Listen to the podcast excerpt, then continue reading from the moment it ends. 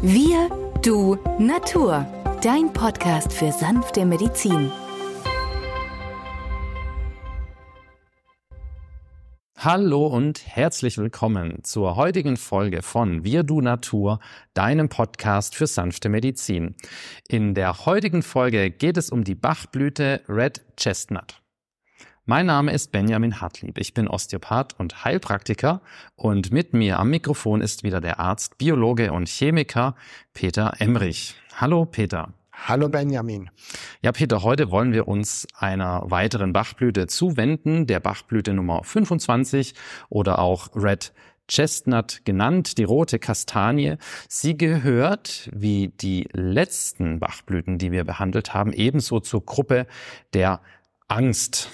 Angstblüten, Bachblüten, die eingesetzt werden bei Ängsten. Und Peter, lass uns doch gleich einsteigen.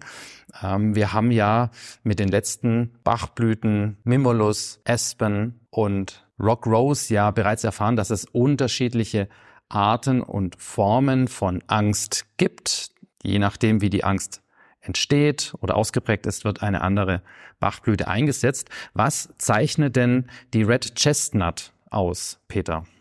Ja, allein schon, wenn man mal das Bild der roten Kastanie anschaut, dann geht manchem das Herz auf. Das sind alle Menschen, die sich viel mehr Sorgen um andere machen.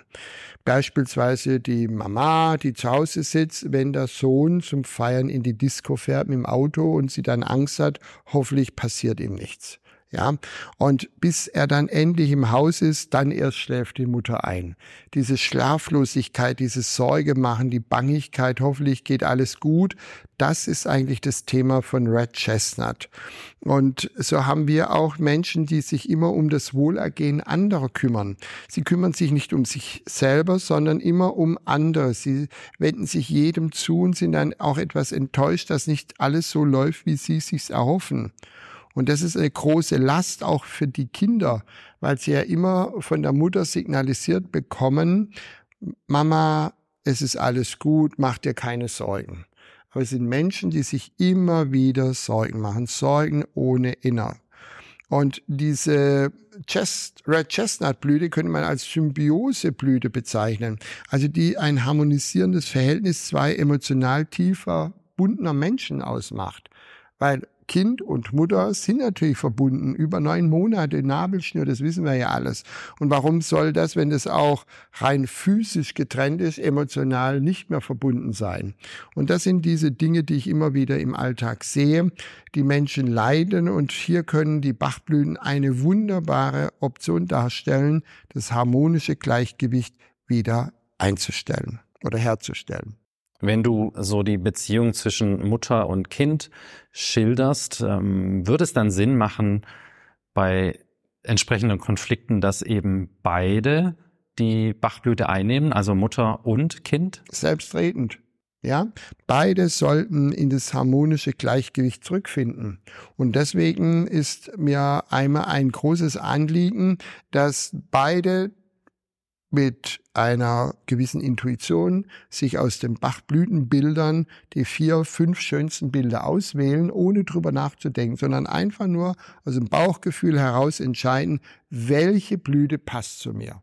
Wo habe ich ein inneres Gefühl, das tut mir gut, das, da fühle ich mich wohl, das ist was optisch Schönes und das können wir nicht erklären. Und all das sind unsere Gefühle aus dem Bauch heraus. Und wir wissen ja, dass wir mehr Nervenzellen im Darm haben als in unserem Gehirn. Das ist ja das berühmte zweite Hirn, das unser Bauchhirn darstellt.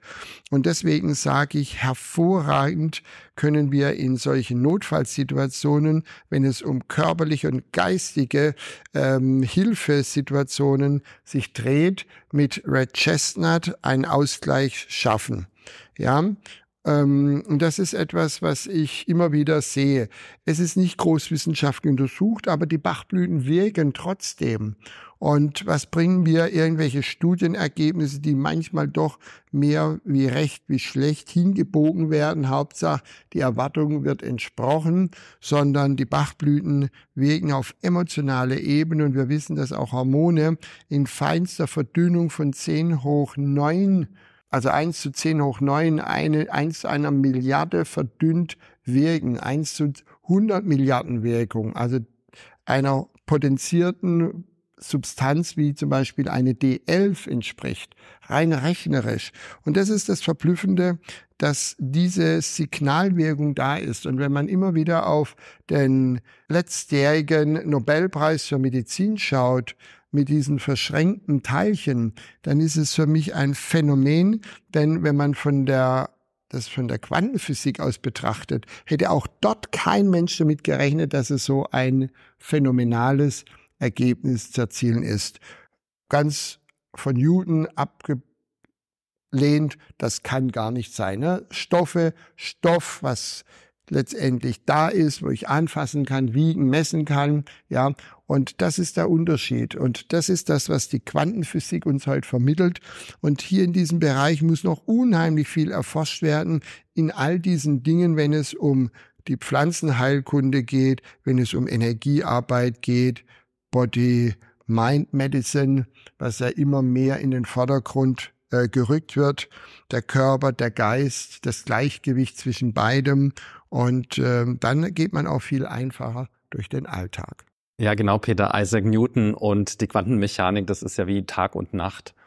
Und es war übrigens der Nobelpreis in Physik. Peter, meine ich nicht Medizin. Nein, du hast du völlig recht, aber es ist hier so heiß, Benjamin. Ja, das Wir stimmt. glühen die Träne. Wir nehmen die Folge heute bei 30 Grad auf und ähm, Dann hoffe ich, dass ihr draußen, wenn ihr das im tiefsten Winter mal anhört, Verständnis für uns habt, wenn wir hier manches Wort bisschen durcheinander wirbeln. Also der Nobelpreis Physik aus dem letzten Jahr korrigiert. Bitte. Ja, aber das ist live. Live ist live. Ja, ich schätze die Bachblüten ja sehr, vor allem in der Anwendung bei Kindern, da sie dort, wie ich finde, immer sehr, sehr schnell und oft spektakulär wirken. Vor allem können die Kinder die geeignete Bachblüte auch anhand der Bildkarten auswählen, was du ja auch schon erwähnt hattest, Peter. Wir werden auch in dieser Folge in den Show Notes euch ein Kartenset verlinken, was dazu geeignet ist, ähm, über einen intuitiven Zugang dann die geeignete Bachblüte auszuwählen. Was wir vielleicht ebenfalls noch kurz erwähnen sollten, ist, dass die Bachblüten in Deutschland kein Arzneimittel mehr sind. Das war mal so, ist heute jedoch nicht mehr der Fall. Daher ist es umso wichtiger, auf eine entsprechend gute Qualität zu achten. Die Original-Bachblüten kommen aus England und viele Rückmeldungen an uns ähm, geben auch an, dass diese Bachblüten wohl am aromatischsten schmecken. Ja, und sind in alkoholischer Lösung. So eine Stock Bottle, aus der nimmt man so im akuten Zustand vier mal vier Tropfen. Und wenn es ganz, ganz schlimm ist, kann man natürlich auch so 10 bis 20 Tropfen in ein Glas Wasser geben und dem betroffenen Menschen alle fünf bis zehn Minuten Teelöffelchen davon geben. Und je schneller das ganze Gleichgewicht sich wiederherstellt, umso rascher verschwinden die Beschwerden, die Sorgen verschwinden und auch dieses Alltagssäugen, das sind ja Säugen, was sind Säugen? Wir können das ja nicht in ähm, Messen wegen in dieser Dimension, ne, gerade wieder mit Isaac Newton nehmen, sondern das ist nicht materiell und trotzdem belastet es den Alltags auf das Äußerste heftig. Du als erfahrener Bachblütenanwender Peter, kannst du uns vielleicht zur Veranschaulichung hm, den Einsatz von Red Chestnut an einem Fallbeispiel, an einem Praxisbeispiel äh, schildern? Naja, hier nehmen wir jetzt mal eine besorgte Mutter. Die hat vielleicht eine Tochter, einen Sohn oder zwei Töchter und einen dritten Sohn oder was weiß ich. Und immer wenn die Kinder Bauchweh haben, glaubt die Mutter, es ist was ganz, ganz Schlimmes, weil sie irgendwann mal gehört hat, Bauchweh könnte auch ein Blinddarmdurchbruch sein. So, sie hat also die Assoziation Bauchweh gleich Blinddarm und ist völlig aus der, von der Rolle oder aus dem Häuschen. Und sie macht sich mega große Sorgen. Dann geht sie ins Internet. Und dann findet sie noch mehr Schlimmes, was da dahinter stecken könnte, bis hin zum Tumor. Aber äh, das Seltene ist selten, das Häufige ist häufig, ist auch so, dass es doch nur ein banaler äh, Infekt ist oder nur viel Luft, das sich in so eine Darmwindung verfangen hat und dort natürlich dann so eine Art Schmerzattacke auslöst.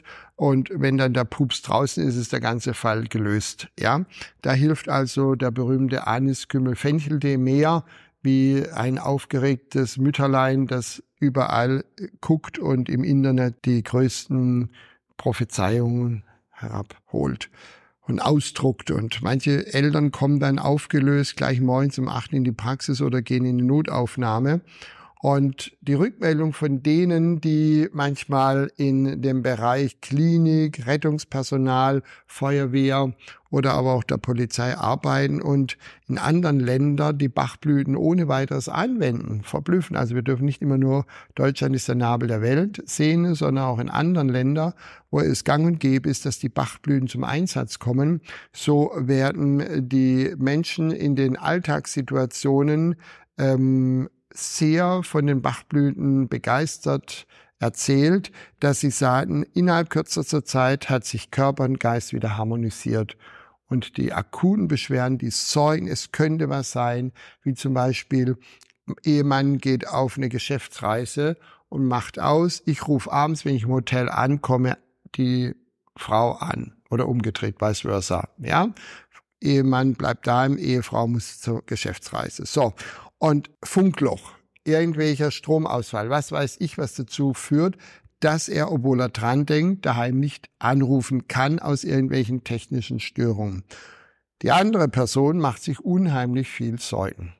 Himmelswillen. Geliebte, Geliebter, ähm, Unfall passiert, Zug entgleist, alles Mögliche. Ja, manche sind dann so hoch motiviert, gehen ins Internet, gucken Zugentgleisung, Unfall, gibt's irgendwie eine Horrornachricht, all all diese Dinge sehe ich häufig.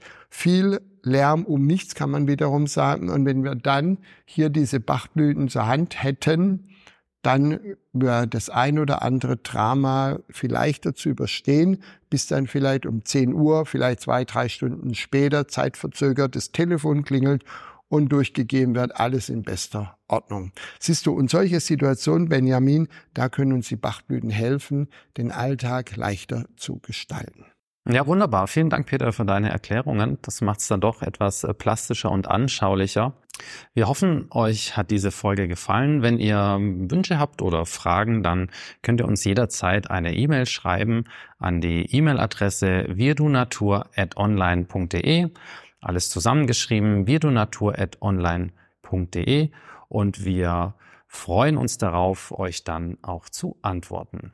Somit danken wir sehr fürs Zuhören, wünschen euch einen schönen Sommer und bis zum nächsten Mal. Tschüss. Tschüss.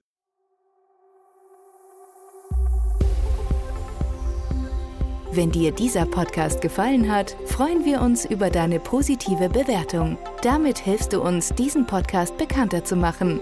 Wir danken dir dafür.